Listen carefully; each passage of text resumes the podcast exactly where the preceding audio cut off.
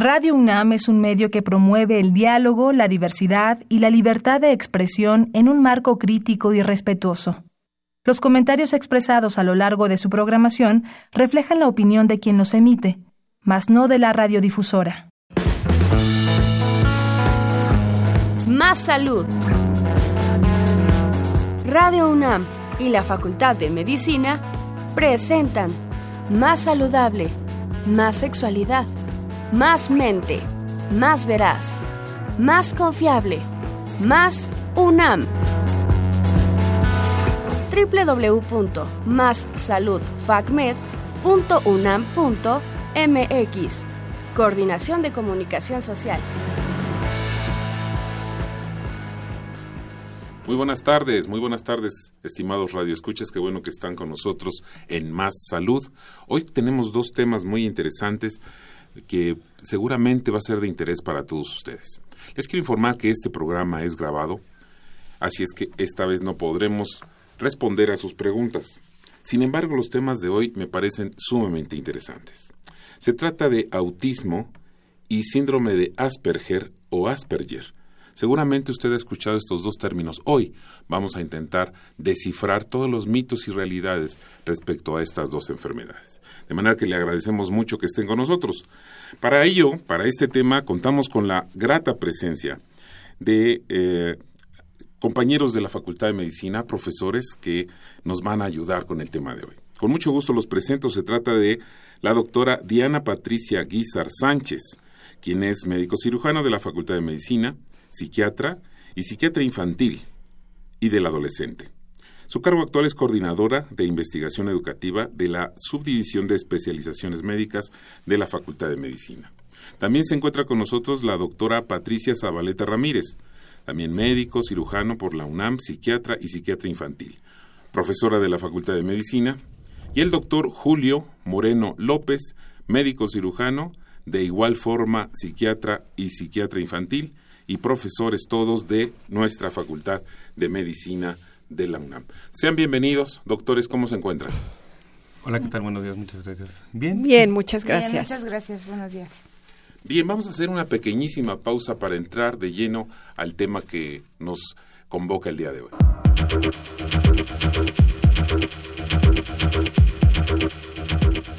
Muy bien, ya estamos de nuevo con ustedes. Y yo sí quiero empezar comentando lo difícil que es diferenciar para algunas personas que no somos médicos de estos dos padecimientos, de estas dos enfermedades. Pero quiero empezar a preguntándole a la doctora Patricia Guizar Sánchez, eh, ¿qué es el autismo? Bueno, el autismo eh, actualmente se conoce con el nombre de trastorno del espectro autista. Se refiere a un conjunto eh, de trastornos con un origen en el desarrollo neuro eh, del sistema nervioso central y que se caracteriza por alteraciones en la comunicación o en la interacción social y también por patrones de conducta o intereses repetitivos o restringidos. Esas son las dos características. Engloba cierto, ciertos trastornos dentro de este llamado espectro autista. ¿Cómo se puede diagnosticar? ¿A qué edad se puede diagnosticar? Cualquiera de los tres que nos quiera comentar. Se puede diagnosticar eh, a cualquier edad, de hecho se han hecho diagnósticos en etapa adulta, pero lo ideal es que el diagnóstico se haga antes de, eh, de los 18 meses o de los 18 a los 24 meses, o sea, antes de los dos años sería lo ideal que se hiciera el diagnóstico porque se tiene un mejor pronóstico en cuanto a las eh, a, los síntomas que se presentan.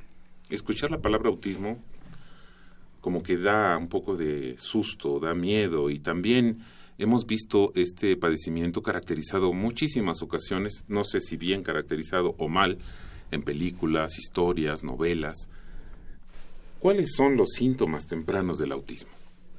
Adelante, doctora. Bien, pues como lo mencionaba la doctora Diana Guizar, eh, las manifestaciones ocurren antes de los tres años de edad. Estamos hablando de alteraciones en el lenguaje que tienen que ver con que el niño ya tiene 18 meses y debería tener ya por lo menos al menos 50 palabras, ¿no? En el caso del autismo, lo que ocurre es que eh, el niño ya tiene esa edad y no, no, no dice palabras, A los dos años de edad ya debería haber por lo menos frases estructuradas y en el caso del autismo tampoco está presente. Entonces, uno de los primeros síntomas que ocurren en estos niños es el retraso en el lenguaje. Acompañado de retraso en el lenguaje, también se presentan otros retrasos en el área eh, eh, no comunicativa, em, comunicativa, pero no verbal. Por ejemplo, un niño puede no tener lenguaje, pero al año de edad ya está señalando, ¿no? El hecho de que señale nos está indicando una necesidad o nos está intentando comunicar algo. Ajá. Entonces, si ustedes piensan en un niño de un año de edad, es un niño que generalmente ya señala, si tiene un juguete que le gusta, muestra el juguete, comparte eso que le está gustando con la mamá, sonríe o devuelve la sonrisa a los extraños o a los a los familiares, ajá, y todo esto en el caso de los niños con trastorno del espectro autista no se presenta en estas etapas del desarrollo. Eh, o sea, generalmente estamos viendo niños con retrasos en el lenguaje y retrasos también en el área social, que caracterizados por estas conductas que acabo de mencionar. Además de eso, también se presentan, como había dicho la doctora, algunos intereses restringidos, es decir, el niño en lugar de tener un gran repertorio de actividades o de juegos, se centra solo en un juguete, ajá, en un juego que generalmente es repetitivo y que cuando lo intentan quitar de esa actividad se desata eh, pues berrinche o enojo en el niño. Algunas de estas actividades repetitivas pueden ser, por ejemplo, alinear eh, cochecitos, ¿no? En lugar de desplazarlos o de jugar a, ¿no? A, mover el cochecito, lo que hace el niño es, por ejemplo, clasificarlos por colores o alinearlos eh, uno tras otro. ¿Por tamaños quizás también? Podría ser por tamaños, por colores. Ajá. Por formas. Por formas también. Entonces tienden a, a, tener eh, mayor afinidad por juguetes que, eh, pues, a veces que son eh, de uso más de repetición, ¿no? Por, ejemplo, presionar un botón para que salga un muñeco, ¿no? O aventar la pelotita y que esta gire en algún lugar, ¿no? Entonces, estas actividades son las que se consideran eh, repetitivas y estereotipadas. Todos estos síntomas se empiezan a presentar antes de los tres años de edad. ¿Iba a comentar algo, doctor Moreno? Adelante, de, por favor. De lo que estaba diciendo la doctora Zabaleta en cuanto al juego, también algo que llegamos a, observar es que el uso del juguete es diferente al propósito que el juguete pudiera tener. Eso es algo de lo que se empieza a ver en las edades tempranas.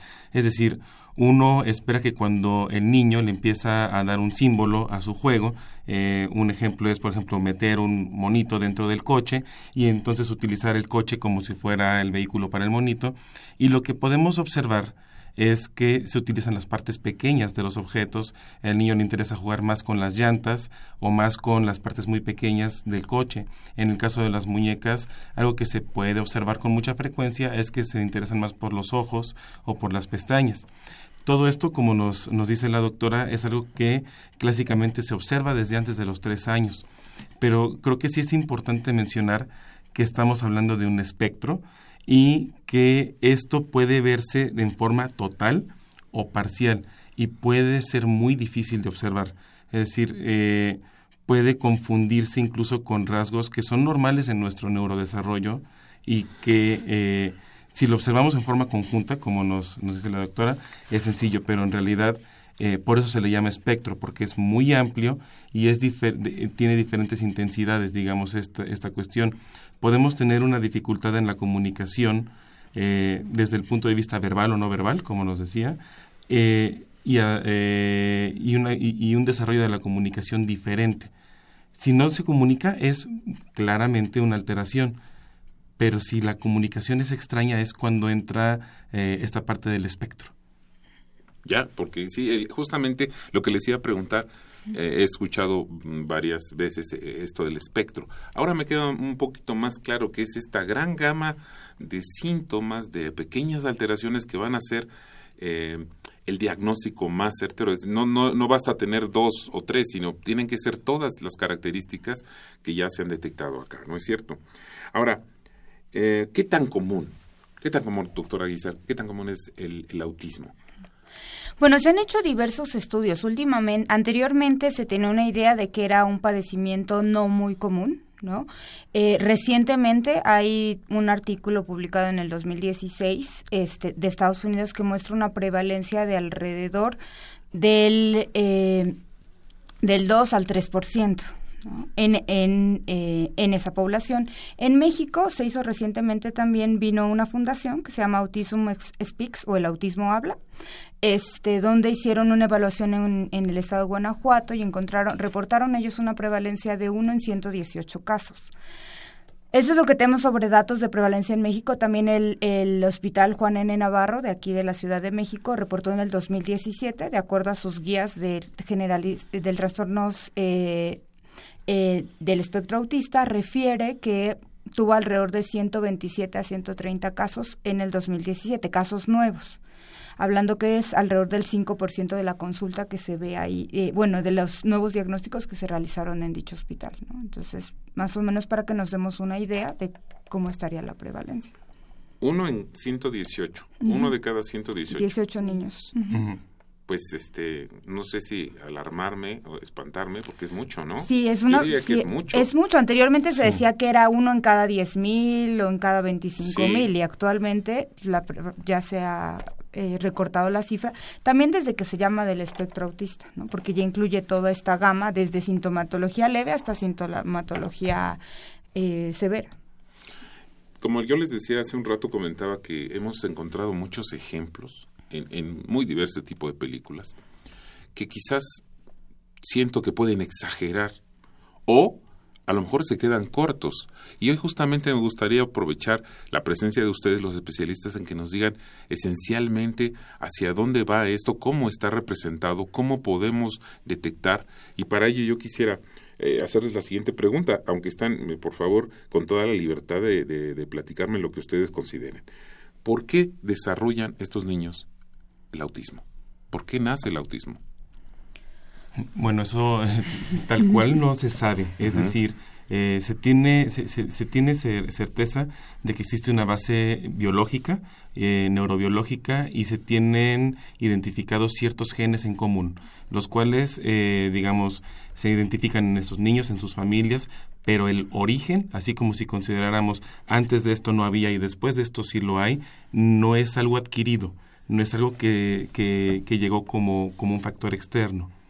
Sí, yo quisiera complementar diciendo que dentro de las enfermedades mentales el autismo es el que eh, más carga genética tiene. Digo, genética no tanto en el sentido de que se herede, sino una manera sencilla de explicarlo es un poco que los genes en general codifican pues muchos de nuestros rasgos eh, biológicos, ¿no? Entonces, por ejemplo, pongamos el ejemplo del color de ojos, ¿no? O sea, el color de ojos, el color del cabello, el color de la piel, viene determinado genéticamente, ¿no? Y eso, pues, evidentemente tiene que ver pues también de eh, lo que digamos los papás tienen, ¿verdad? Yo no puedo salir no anglosajonas y soy hija de papás mestizos, ¿no? Entonces, en ese sentido lo que le ocurre a los niños con trastornos del espectro autista es desde que ya se están formando en, en el útero, en el de mamá, Ahí se están dando ciertas combinaciones genéticas. Ajá. Ocurren cierto número de combinaciones genéticas que van a determinar, una vez que nacemos, ¿no? Ciertos rasgos y ciertas características. Entonces, el cerebro está en formación durante esta etapa del desarrollo embrionario. Y estos genes de los que hablaba el doctor Julio Moreno, que no es uno solo, sino son muchos genes, son muchas combinaciones, que dan una manifestación atípica del desarrollo, que estos circuitos que tienen que ver con la socialización, que normalmente ya los traemos predeterminados, es decir, somos seres sociales por naturaleza, ajá, y generalmente el niño va aprendiendo lo social, pues conforme se va dando, ¿no? o sea, de manera muy natural. No es no tenemos una clase de no o sea se va dando exactamente tienes que saludar así se va dando en el día a día. Eso es algo que va aprendiendo el bebé prácticamente desde que nace no o sea viene codificado para identificar por ejemplo los sonidos de la madre no o sea de identificar en determinado momento cuando ya llegó la mamá no o distinguir a la mamá del papá, etcétera, etcétera. Entonces, lo que ocurre con estos niños es que hay una mala codificación o una codificación errónea en estos genes que finalmente dan pues una, una, una alteración en los circuitos que tienen que ver con el área social. Entonces, tienen esta dificultad para entender estas eh, estos significados sociales, ajá, y por eso es que también decimos que es del neurodesarrollo, de desarrollo neurológico, porque viene desde muy temprano, no es algo que se adquiere cuando nacen, sino que ya vienen con estas características. Algunos niños tienen un desarrollo normal o típico, que es como ahora se les llama hasta el año, año y medio de edad, y después ese desarrollo se frena, se queda parado, ¿no? Eh, todo eso lo codifican los genes. Todo eso tiene que ver con alteraciones genéticas. Dentro de los trastornos mentales, este padecimiento es el que más componente genético eh, pesa, digamos. Ahora bien, quisiera hacer una pregunta y perdónenme si soy demasiado obvio en esta pregunta, pero eh, abuelo autista, nieto autista, padre autista o madre autista, eh, y niño autista con cierta seguridad. No. Háblenme de ello. ¿Qué tan probable es? O sea, aumenta la probabilidad. Como creo que el ejemplo del color de ojos y del color de cabello es muy bueno, en el sentido de que uno puede o no tener el color de ojos o del color del cabello de nuestros padres y abuelos y no depende de un solo gen. Son muchísimos. Eh, así hacia el espectro autista, eh, el hecho de tener autismo aumenta la probabilidad pero no solamente de autismo, sino de una gran gama de cuestiones de neurodesarrollo. Eh, por ejemplo, el trastorno por déficit de atención y hiperactividad, que no es un trastorno de la conducta, es un trastorno del neurodesarrollo, nosotros encontramos que aumenta la probabilidad mm, incluso para trastornos hacia, hacia la parte de la psicosis, por ejemplo, pero eso no significa que se vaya a heredar. De hecho, no es una cuestión, no se ha identificado un factor de heredabilidad como por ejemplo la diabetes, que sí, tiene un factor de heredabilidad, en ese sentido no se ha identificado, hacia más allá de un riesgo, a, como yo lo entiendo, pero seguramente la doctora Zabaleta va a estar más actualizada que yo. Adelante, Patricia, por favor. Sí, sí, como dijo el doctor Julio Moreno, hablamos de riesgos, ¿no? Y cada persona puede tener un riesgo diferente. Para eso es muy importante eh, recibir una asesoría genética si en alguien de los el del miembro algún miembro de la familia tiene historia o tiene antecedente de este diagnóstico y los papás desean saber cuánto es su riesgo, cuánto es su probabilidad de que ellos tengan un niño con trastorno del espectro autista, necesitan acudir a una consulta con el genetista porque el genetista precisamente va a evaluar todas las posibilidades, ¿no? De las que hablaba Julio. No es solo un solo gen, ¿no? Son muchos genes. Y probablemente también eh, si quisieran tener como todavía más certeza, podrían mandar a pedir alguna especie de pruebas genéticas para determinar si, eh, si digamos, si hay, si hay una, hay, un gen en específico que esté explicando el trastorno en este familiar y entonces pudieran dar la asesoría directa al, al a la persona que quiere tener bebés, ¿no?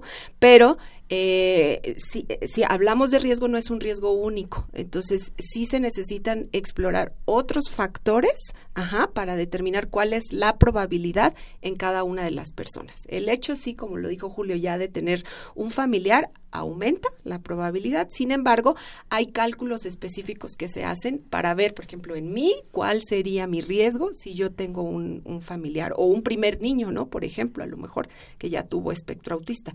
¿Cuál sería mi riesgo en un segundo o en un tercer hijo? Muy bien, otros mitos y realidades que hemos escuchado frecuentemente con este tema, con esta enfermedad. Las vacunas son las responsables de tener este padecimiento. Digo, aquí obviamente esto se complementa mucho con lo que ellos ya, ya comentaron, ¿no? Primero, esto surgió por un estudio en 1998 de un gastroenterólogo pediatra, que él juntó una población de niños, eran, eran si no me equivoco, 12 niños, eh, que él estudió posterior a la aplicación de la vacuna de rubiola, sarampión y paperas que ya después se extendió a que las otras vacunas, etcétera, pero él la evaluó en esa, en esa vacuna y que posteriormente nueve de esos doce niños desarrollaron síntomas compatibles con autismo, era lo que decía ese famoso estudio, de ahí hubo el boom de, la, eh, de las fundaciones antivacunas, pero se ha visto eh, que, bueno, hubo una serie posterior de artículos en donde cuestionaron este primer artículo. la explicación que daba es que había más porosidad en, los, en el intestino que permitía el ingreso de toxinas que dañaban el sistema nervioso central y de ahí se desarrollaba el autismo. Que eran niños perfectamente normales, eh, de desarrollo normal antes de la vacuna y después de la vacuna desarrollaban los síntomas. Al momento de la revisión de expedientes de la serie que él utilizó, eh, hubo varias inconsistencias, ¿no? Primero, los 12 niños eran hijos de personas que pertenecían a grupos antivacunas. Segundo lugar, cinco de esos nueve niños ya tenían síntomas y alteraciones y retrasos en el desarrollo antes de la vacuna. Este efecto que él menciona como inmediato, que después de la vacuna inmediatamente tenían los síntomas, tampoco pasaba, sino pasa meses o incluso años después de la aplicación de la vacuna, entonces no se veía una asociación directa. Y de esos 12 niños al seguimiento, solamente uno de los nueve que él mencionaba que tenían el diagnóstico, solo uno permaneció con el diagnóstico, lo cual, pues obviamente, este, generó que a él se le quitara, de hecho, la licencia médica, él ya no ejerce la medicina en Gran Bretaña, es un único británico, entonces eso es algo muy importante y complementado con lo que decían ellos, como vemos, como mencionaba la doctora Zabaleta, desde el desarrollo en etapas fetales del sistema nervioso central comienza la alteración. O sea que no es un factor de que ya nació con un eh, sistema nervioso íntegro bien desarrollado y hubo algo que lo alteró, sino que ya venía con una alteración desde antes del nacimiento. Qué bueno que nos dice eso, sobre todo porque puede ser un, un mito mal llevado y yo no sé, me estoy imaginando nada más esta barbaridad de que un padre sugiera o unos padres sugieran que no van a vacunar a sus hijos por temor a que adquiera el autismo, no, que se vuelva autista y puede enfermarse de cualquier otra cosa que le va a quitar la vida por el riesgo enorme de no estar vacunado de una enfermedad como tan simple como puede ser este la rubiola, el sarampión, etcétera, ¿no? De aquí yo quiero agradecerles este punto y invitar, e invitar a todas las personas que tienen niños a idea de vacunarse, que lo hagan, que no duden en vacunarse, que es la, la salvación, la protección para sus seres queridos. Ahora, hablando de, de, curaciones, de salvaciones, ¿el autismo tiene cura? ¿Es curable? ¿Es trata bueno, tratable seguramente, curable?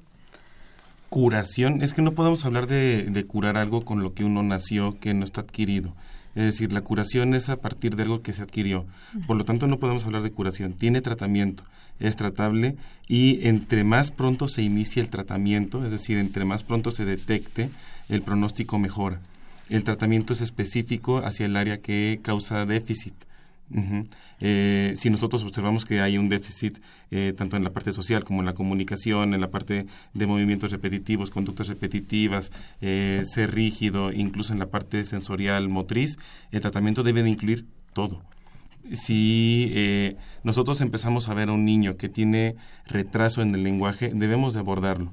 Es decir, nosotros no debemos de esperar a abordar nada que tenga que ver hacia un retraso en las áreas del desarrollo ya sea motricidad, ya sea lenguaje o comunicación, que puede tener las dos, lenguaje y comunicación, en la parte de socialización, en el cómo juega, en el cómo resuelve problemas, si nosotros vemos que un niño no va a la par de sus demás, este, de su edad, de sus pares, ahí tenemos que abordarlo, sea o no autismo. Es decir, nosotros tenemos que abordar cualquier alteración en el neurodesarrollo. Y es probable que sea autismo. Bueno, qué bueno que nos hace la aclaración justamente porque qué mejor saber cuál es la realidad de nuestro padecimiento para atenderlo y atacarlo de manera adecuada, justa con quien sabe, con los especialistas. Ahora, ¿qué voy a hacer? ¿Qué puedo hacer si estoy sospechando que mi hijo o mi hija, y les quiero preguntar si esto es lo mismo en niños que en niñas, eh, empieza a tener este tipo de conductas que yo puedo sospechar que se tratan de eso. ¿Qué hago? ¿Cómo lo compruebo? ¿Me espero a que tenga otros síntomas? ¿Voy al médico? Háblenos de esta situación, por favor. Adelante, doctora, doctora. Sí, pues es muy importante que ante la duda, ante la sospecha, se acerquen con un profesional de la salud. Eh, en realidad las personas que están capacitadas para detectar estos padecimientos, dentro de los profesionales de, la salud tenemos al neuropediatra, tenemos al psicólogo eh, que explora desarrollo, tenemos al paidopsiquiatra, y podría ser el pediatra, aunque bueno, lo que se ha visto es que en general el pediatra tiende un poco a subestimar ¿no? los síntomas o a recomendar esperar algunos, años más, o sea, algunos meses más, por ejemplo, que cumpla tres para determinar si hay o no realmente una conducta de retraso en el área social. Sin embargo, los estudios nos dicen que una vez que las mamás detectan que hay una alteración, o sea, que ellas son las primeras en notar que algo está ocurriendo con sus niños, ajá, eh, pues hay una alta probabilidad de que sí, o sea, que las mamás en verdad lo están, se están dando cuenta, ¿no? dado que están teniendo, lo ven diario, lo, observan, tienen la guardería, lo comparan, ajá. Y en realidad lo que ocurre es que sí, que las mamás van y preguntan al doctor y a veces el doctor les dice que no tiene nada, pero ahora con tanta información como este programa y con todas las redes sociales, generalmente no se quedan tranquilas y van, van y buscan una segunda opinión. Entonces, la idea es que busquen, eh, digamos, que acudan con el especialista, los que ya mencioné, y evidentemente el diagnóstico debe ser de manera multidisciplinaria, ¿no? Eh, este padecimiento tiene muchas alteraciones neurológicas, como lo hemos venido comentando. Entonces, para descartar que solo sea eh, que, el espectro autista eh, no se acompañe de otros problemas neurológicos, pues sí es importante que el neuropediatra dé su opinión, ¿no? El psicólogo, por ejemplo, va a aplicar las pruebas de desarrollo y nos va a decir qué tan afectado está el desarrollo, si solo es un área que está afectada o son varias que están áreas que están afectadas. El psiquiatra a lo mejor le va a aplicar pruebas específicas o los estándares de oro para el diagnóstico, ¿no? Que también lo podría hacer el psicólogo, pero es muy importante que sea entre varios especialistas que valoren al niño y que lleguen a un consenso acerca del diagnóstico. Hay algunos casos, sobre todo los casos eh, más leves o los menos severos, que son más difíciles de diagnosticar.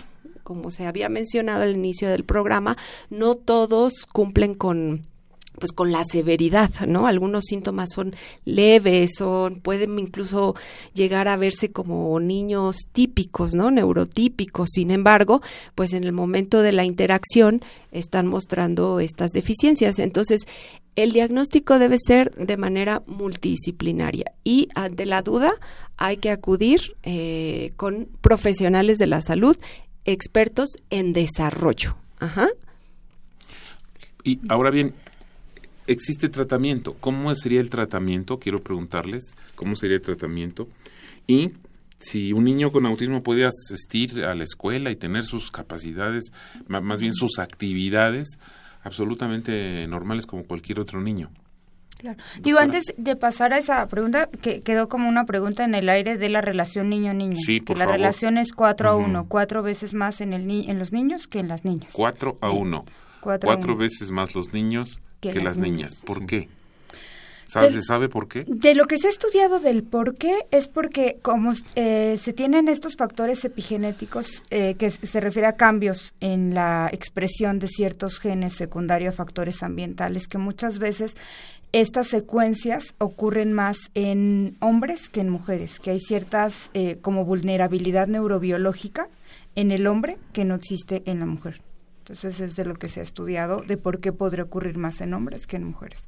Que de hecho la mayoría de los padecimientos neurobiológicos, no solamente el trastorno eh, del, del, espectro autista, sino varias enfermedades neurológicas ocurren más en hombres que en mujeres por esta vulnerabilidad en el desarrollo neurológico. En cuanto a tratamiento, le podemos entrar a, ver qué, es, qué significa, hacia dónde va, cómo es el tratamiento. Una vez que ya se detectó. Bueno, eh, aquí el, el, tratamiento es un traje hecho a la medida. No hay un niño, no hay una persona con autismo, con espectro autista que sea igual a otra.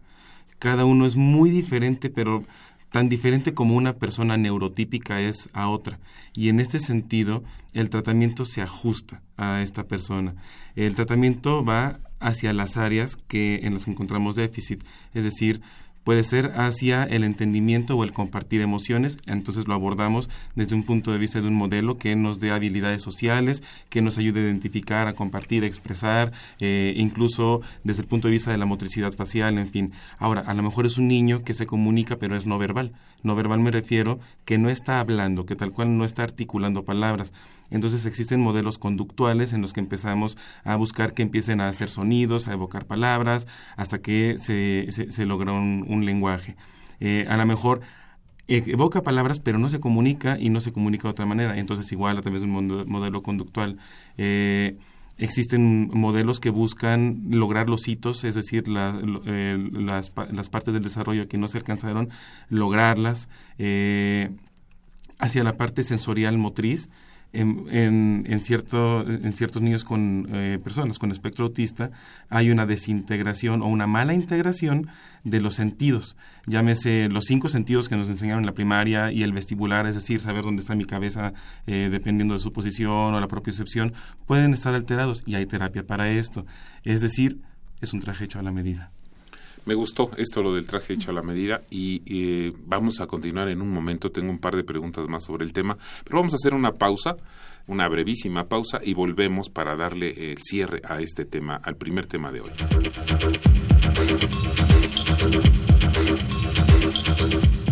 Volvemos con ustedes, queridos radioescuchas, para dar el cierre a este tema de autismo. Y yo quisiera retomar un poco lo que estaban diciendo sobre el traje hecho a la medida para comentarles, preguntarles. Evidentemente nos, comentaba la doctora Zabaleta que es multidisciplinario el tratamiento, no, no es un solo especialista el que va a decir, a ver, tiene que hacer esto dos veces a la semana, tiene que hacer esto otro una vez cada día. Es, es diferente en cada caso porque cada caso de autismo es diferente. ¿Cuáles serían los principales especialistas, aunque ya lo mencionó, para que quede muy claro hacia nuestro auditorio a dónde acudir, con quién acudir? ¿Es directamente el psiquiatra, el psiquiatra infantil? ¿Tiene que ver al psicólogo? Pues como le, sí, como, como comentaba, digo, la primera parte va enfocada al diagnóstico, ¿no? A una evaluación del diagnóstico.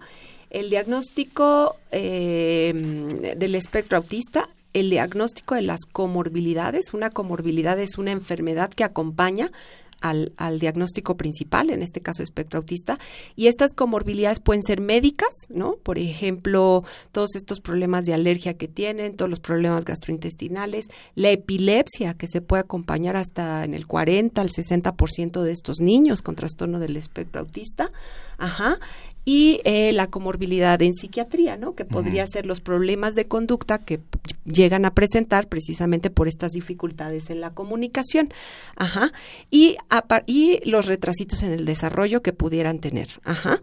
Entonces, a partir de eso es que se, se elabora este plan terapéutico, ¿Qué es lo que necesitamos desde el aspecto de neurología tratar, ¿no?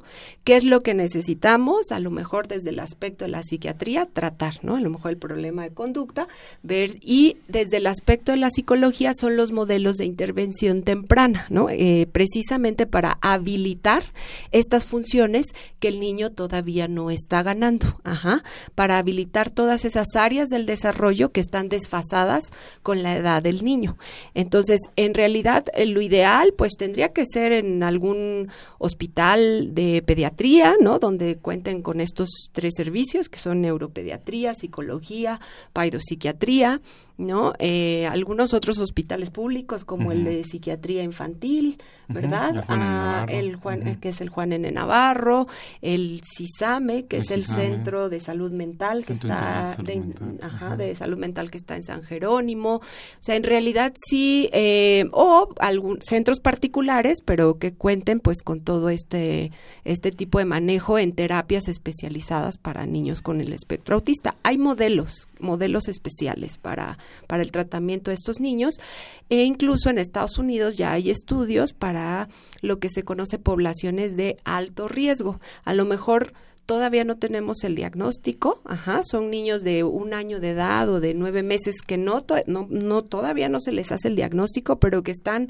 teniendo algunas características sugerentes y que ingresan a estos modelos especiales de, dirigidos a, espectro autista y vemos que realmente sí reduce la severidad de manera eh, significativa. Doctora Guizar, eh, doctora Zabaleta, doctor Moreno, algo que no les haya yo preguntado respecto a este tema para poder pasar entonces a, nuestro siguiente tema que están relacionados ciertamente, pero alguna cosa que ustedes quieran como reflexionar, hacer una reflexión de este tema, algo que no les haya yo preguntado y que ustedes deseen comentarnos. Mm, Pues yo creo que nada más era eh, un poco puntualizar que este modelo que mencionaba la doctora también existe una clínica del neurodesarrollo en el Instituto Nacional de Pediatría donde evalúan esta población también de riesgo. ¿no? O sea que no se ha hecho si bien el diagnóstico, pero se tiene el riesgo de. Yo quizá lo único que, que, querría decir, y aplica para los dos temas que vamos a ver el día de hoy, y decirle sobre todo a las mamás, o sea, que no le tengan miedo al diagnóstico. Sé que suena un poco, pues, impactante, ¿no? Como mamá, ¿no? Eh, ¿Qué tal si me dicen? ¿Qué tal si pues no tiene algo es, sí es una es un es un trastorno que es complejo es delicado que implica muchos retos pero yo creo que con lo que nos debemos quedar en la actualidad es lo que se ha venido mencionando, que tienen la posibilidad de mejorar. O sea, que la idea de darles un diagnóstico no es, no es favorecer el estigma ni, ni catalogarlos como niños distintos, sino más bien es tener derecho y acceso a las intervenciones. Si nosotros no, no sabemos qué le está pasando al niño, pues entonces no vamos a hacer una intervención correcta. Si entendemos hoy con la ayuda de la ciencia qué es lo que le está pasando, pues entonces podemos hacer más por ellos, ¿no? Entonces lo importante es la atención temprana. O sea, la, entre más temprano reciban la intervención, acuérdense que el cerebro es plástico, el cerebro tiene posibilidad de tener ganancias, ajá. Entonces, de ahí lo relevante, pues, de emitir un diagnóstico. Muy bien, doctor, ¿quiere agregar algo? Eh, bueno, eh, complementando esto, eh, que cuando noten que algo esté fuera de lo normal en un niño, en un bebé, cuando algo se salga de lo esperado, en cómo se mueve, en cómo mira, en cómo reacciona, en cómo expresa sus emociones, eh, incluso en el cómo reacciona a sonidos, a estímulos, no duden y acudan con un especialista eh, acudan con su médico de confianza, quien seguramente les podrá recomendar un especialista y si no lo conocen están estos centros que hemos mencionado. Los servicios de salud, es decir, este, los servicios como IMSISTE deben de tener este, tipo de servicios y descartarlos también. Entonces, ante la duda, acudir, no esperar porque digo, vamos a ser muy reiterativos en esto, pero es cierto, entre más pronto se aborde, el pronóstico mejora, está demostrado. Y qué bueno que sean reiterativos. Creo que es un tema interesante, creo que es un tema muy importante eh, que no debemos dejar de lado y que reiterar que hay que acudir a revisarse, a revisar al niño, a la niña, es muy importante. Vamos a pasar a nuestro siguiente tema y les agradezco mucho, pero estoy un poco confundido. Yo como, como, como una persona que no conoce el tema, que no es médico, pero sí quisiera preguntarles, cuál es la diferencia entre este síndrome, síndrome de Asperger o Asperger. ¿Cuál, es lo correcto? ¿Asperger o Asperger? Es igual. Es igual. Es igual. Es lo mismo. Estamos en México, se puede decir Asperger. Así se lee en español y está bien. ¿Qué es el síndrome de Asperger? Digo, aquí pertenece actualmente a lo que se llama el trastorno del espectro autista, que hablábamos que es esta gama de sintomatología. Anteriormente se hacía una división, de acuerdo a las clasificaciones en psiquiatría, se hacía una división entre autismo y síndrome de Asperger. Pero después se ha visto que comparten sintomatología, ¿no? O sea, que la sintomatología es eh, digamos que la misma, solo que el grado de severidad es distinto, el pronóstico es distinto, este, la eh, necesidad de mayor o menor apoyo, en base a lo cual se, eh, se, suscribe la severidad, varía, ¿no? Pero pertenecen a esta gama de síntomas, ¿no? Entonces, eh, digamos que si lo catalogáramos, este, si lo suscribiéramos distinto para hacer como una diferenciación de qué tendríamos que observar, eh, hay una menor alteración en el lenguaje. Estamos hablando que muchas veces los niños con este con trastorno lo que se llamaba antes trastorno autista a veces no hablaban o no no emitían palabras no como decía la doctora no tenían este número de palabras ni emitían frases pequeñas etcétera. Ellos sí hablan emiten frases cortas pero tienen un particularidades en el lenguaje no a veces es un lenguaje que no tiene matices por ejemplo no cuando estamos hablando de repente subimos bajamos el tono de voz muchas veces no tiene. A veces tiene este ciertas palabras de repente como medio no sé si como rebuscadas no este que le hacen parecer como si fuera un lenguaje como medio pedante, podríamos decirlo, ¿no? Y muchas veces también en el lenguaje no verbal no es que no expresen, como decíamos, en el caso de, de del trastorno autista severo, ¿no?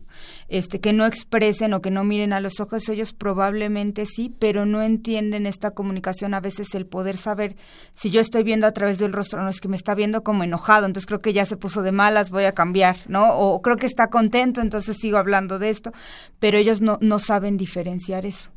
El que la gente tal vez ya se está molestando, está triste, entonces esas expresiones no verbales muchas veces no las entienden, ¿no? O el doble sentido de repente en el lenguaje verbal no lo entienden, pero sí tienen un lenguaje, o sea, sí pueden hablar, ¿no? Esa es una diferencia importante. ¿Cómo llegamos a este nombre? ¿Quién, quién le pone Asperger? ¿Quién es el señor Asperger? Hans Asperger es un psiquiatra alemán. Él hizo la primera descripción de, de, de los niños con trastorno del espectro autista eh, les llamaba Little Professors, como que lucían como pequeños profesores, porque la descripción era eso, eran niños que eran muy formales, que siempre hablaban como dando un discurso, que tenían mucho conocimiento acerca de algunos temas, pero palabras muy avanzadas. que mostraban poca empatía, poca reciprocidad social, que no se relacionaban de manera adecuada y eh, él hizo la primera descripción, aunque el nombre de Asperger aparece muy reciente, hasta el DSM-3, bueno, el Manual Diagnóstico y Estadístico en las clasificaciones oficiales, aparece, eso es muy reciente el Asperger, este, pero las primeras descripciones fueron, este, fueron creo que, si no me equivoco, 1944.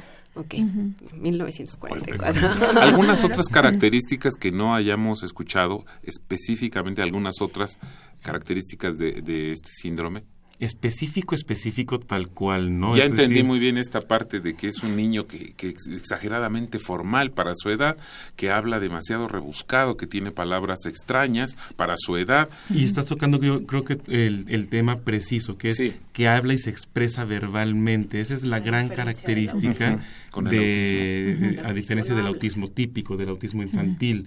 Eh, lo que también le llamaban síndrome de Kanner, ¿no? que eran niños no verbales. Ese es como el punto de partida.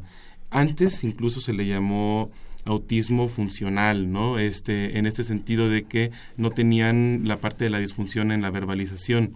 Sin embargo, eh, ya en la nueva clasificación de los trastornos de neurodesarrollo, lo que es autismo, trastorno generalizado de desarrollo, otros trastornos generalizados de desarrollo, síndrome de Asperger, este, todo se engloba dentro de un espectro, de un espectro autista que puede ir desde un grado este 1, es decir, de un grado leve que necesita ayuda, hasta un grado 3 que es necesita ayuda muy notable. Y eso es en, el punto de vista de la gravedad de su conducta. Pero igualmente los síntomas que se expresan pueden ser eh, leves haber mejorado a través de la edad, porque eso también es algo, el autismo, si nosotros lo diagnosticamos en un adulto, es un diagnóstico en retrospectiva, porque es esperado que muchos síntomas mejoren con la edad. En el caso del síndrome de Asperger, eh, bueno, esa es la parte del lenguaje. Eso es. Ahora bien, ¿cuál es la prevalencia de este síndrome? ¿Cómo, cómo, cómo podemos eh, hacer la, la, especificación de, de la prevalencia? La verdad es que estudios en México no hay como tal, o sea, como el que hubo del el que mencionaba de Guanajuato, que aparte de ese ya se evaluó como espectro autista, entonces probablemente dentro, dentro de ese uno en 118 hay niños con síndrome de Asperger, nada más que no está eh, puntualizada la diferencia. ¿no? Eh, estudios a nivel internacional mencionan que dentro del autismo sí un porcentaje notable está dentro del eh, podría tener el diagnóstico de síndrome de Asperger, pero no hay como alguna cifra, digamos, de algún estudio epidemiológico riguroso que podríamos confiar en una cifra como lo hay del espectro autista, no lo hay. Ahora, bien, ¿qué lo causa? Y, quiero ser muy, muy puntual porque me quedé pensando hace un rato que no eh, escuchar a un niño que se expresa de esa manera no es sinónimo de que tenga el síndrome. No. Tampoco, porque estoy pensando que hay niños muy elocuentes, muy articulados, por su propia educación, por su propia formación, y que sean unos verdaderos pequeños profesores. Pero no implica un sinónimo de este, de este padecimiento, para no, no segregar desde estos micrófonos a estos niños que ya por propia naturaleza tienen una inteligencia superdotada y que son muy, muy listos, que no, no pueden catalogarse de esa manera. Claro, que aquí también algo muy importante es lo que mencionaba también en cuanto a la empatía y la reciprocidad social. O sea, porque puedo tener un niño que sea muy elocuente, que tenga este lenguaje, pero de repente interactúa muy bien con otros niños. O sea, de repente, por así decirlo, se puede como pues como bajar de nivel y poder hablar con otros niños, entiende perfectamente las emociones de otros y jugar. incluso su nivel de discurso. Exactamente, cuando está con niños. Pero este niño, estos niños no pueden bajar ese nivel de discurso y tienen ese discurso con otros niños. Entonces los otros niños no saben cómo interactuar con ellos, tienen dificultad en esa interacción social. Dígame, Patricia. Es complementando, es que no solo es la alteración en, en, la parte del lenguaje, sino otra vez es la otra dimensión que son los intereses circunscritos, ¿no? Y los intereses restringidos y repetitivos, ¿ok? La poca flexibilidad para cambiar de temas. O sea, si yo estoy muy interesado en banderas, Ajá. O si el niño está solo interesado en mapas, o si está exactamente, hay una dificultad, hay una en la flexibilidad para cambiar de temas. Entonces domino el tema, ah, ¿no? Y de, incluso en una eh, tengo habilidades en ese tema superiores al resto de mis compañeros, ajá, pero otra vez, ¿recuerdan el ejemplo de los niños donde les decía, le quitan el carrito que está apilando y hace berrinche? Bueno, en este caso, ¿no? En el caso de, de los niños Asperger, le lo saco del tema y no puede tener esta flexibilidad en la conversación quiere solamente hablar de ese tema, quiere que solo le compren cosas de ese tema, quiere, es decir, los intereses son, hay que tomar en cuenta la intensidad y el foco, son eh, digamos, le generan disfunción al muchacho o al joven o al niño, ¿no? Porque no se relaciona con los demás porque solo está interesado en ciertos temas. Y si tú lo sacas de eso, ya entonces es donde él no sabe cómo, digamos, cómo interactuar, ¿no? O cómo comportarse. Ajá, entonces tenemos, seguimos teniendo esta dimensión del autismo, que son la, los intereses repetitivos y también pueden tener de pequeños o de grandes movimientos estereotipados, igual que el, que el autismo. Igual. Preguntaba yo hace un rato, ¿qué lo causa? ¿Esto es genético? ¿Hay alguna suerte de diagnóstico temprano? Platíquenos sobre esto, por favor. Igual, como pertenecen a lo que llamamos eh, el trastorno del espectro autista, tienen la misma característica que mencionamos hace un momento, ¿no? O sea, hay estas alteraciones genéticas, ¿no? Estos cambios en el desarrollo del sistema nervioso central desde etapas fetales que se manifiestan, bueno, que dan síntomas en en, etapas posteriores del desarrollo. O sea que es una combinación entre factores genéticos con alteraciones ambientales, lo que se llama factores epigenéticos actualmente. ¿Existen tratamientos? ¿Cómo es el tratamiento? ¿Cómo decirle, no sé si eso también hace, hay que hacerle un traje a la medida? ¿También igual? Sí. Platíquenos. Sí, igual eh, el abordaje es multidisciplinario. Se, se aborda idealmente desde el punto de vista médico, ya sea por el neuropediatra, por el paidopsiquiatra, idealmente por los dos, porque no somos lo, no somos lo mismo.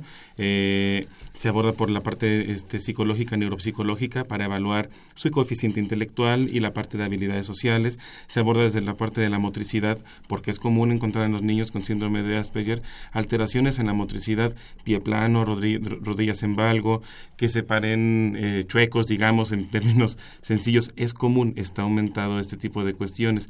Y entonces el abordaje debe de ser hacia, hacia todo. Y específicamente en cuanto se detecta, aquí sí, sí hay estudios que nos eh, hablan de algo que se llama análisis conductual aplicado, en el caso de lo que es síndrome de Asperger, que también debe de estar este, hacia la parte del espectro autista, pero ahí sí, por cómo están las escuelas, al menos como lo en España, no lo han este, relacionado. Adelante. ¿Algún otro comentario que nos iban hacer al respecto?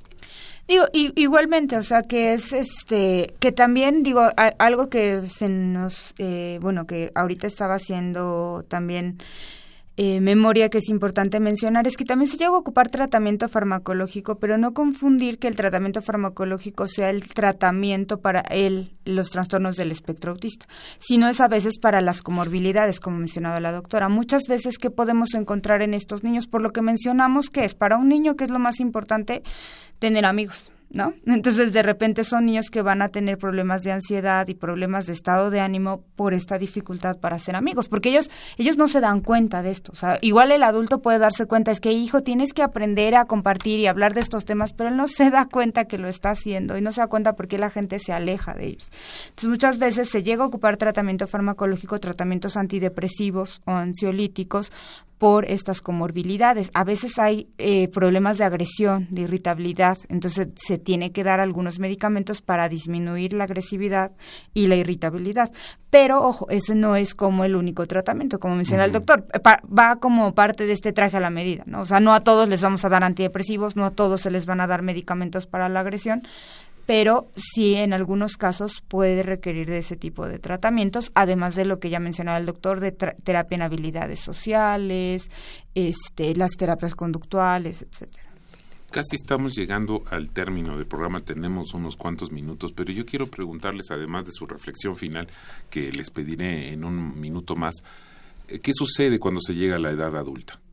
¿Qué pasa Estamos hablando de niños, claro, que tienen eh, este problema y que son atendidos y son tratados, pero ahora, ¿qué pasa con esta persona que tiene este padecimiento y llega a una edad adulta?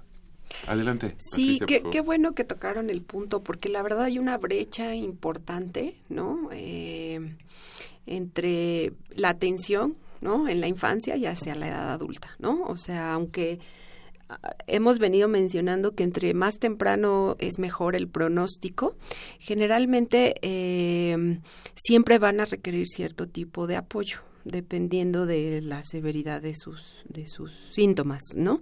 Entonces eh, es frecuente que va a depender también, ¿no? la inserción laboral, por ejemplo, va a depender también de las capacidades que tenga el individuo, ¿no? Si es un individuo que tiene, como lo mencionaron, coeficiente superior, pues a lo mejor va a ser más fácil que logre eh, insertarse dentro de la vida laboral, ¿no? Y a lo mejor con el, el el jefe, conociendo un poco las características del padecimiento, le adapte el escenario de trabajo, ¿no? Para que él pueda desempeñarse lo mejor posible.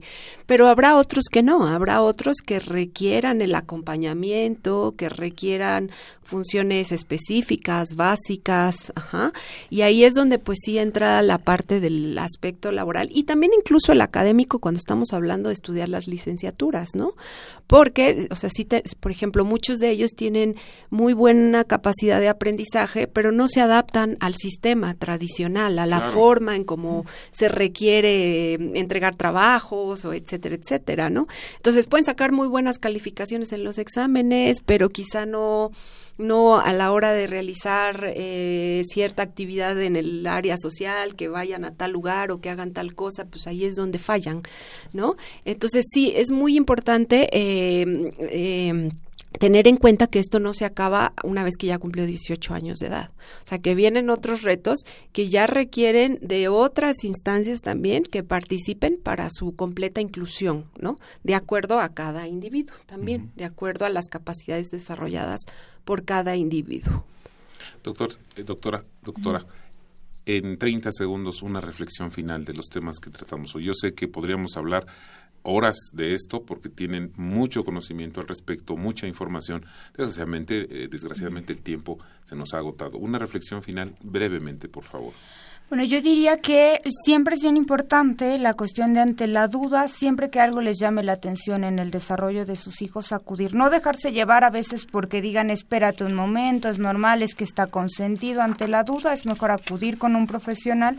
Tanto la duda de si lo vacuno o no lo vacuno, si está atrasado en el desarrollo o no está atrasado, si necesitar algo, acudir con los profesionales indicados para valorar esta situación porque el pronóstico va a mejorar. No tenerle miedo a acudir a no voy porque no me vayan a decir esto. Mejor voy, que me lo digan y lo atiendo pronto. Muchísimas gracias, realmente muchísimas gracias a la doctora Diana Patricia Guizar Sánchez, a la doctora Patricia Zabaleta, al doctor Julio Moreno. Muchas gracias por su brillante exposición. Esta fue una coproducción de la Facultad de Medicina y Radio UNAM. A nombre del doctor Germán Fajardo Dolci, director de la Facultad de Medicina, de la doctora Irene Durante Montiel, secretaria general, y a todo el equipo de la Coordinación de Comunicación Social, encabezado por la licenciada Karen Corona, nos despedimos en la producción Erika Lamilla Santos, en la conducción Alejandro Godoy, en los controles técnicos Rafael Alvarado. Muchas gracias, excelente día.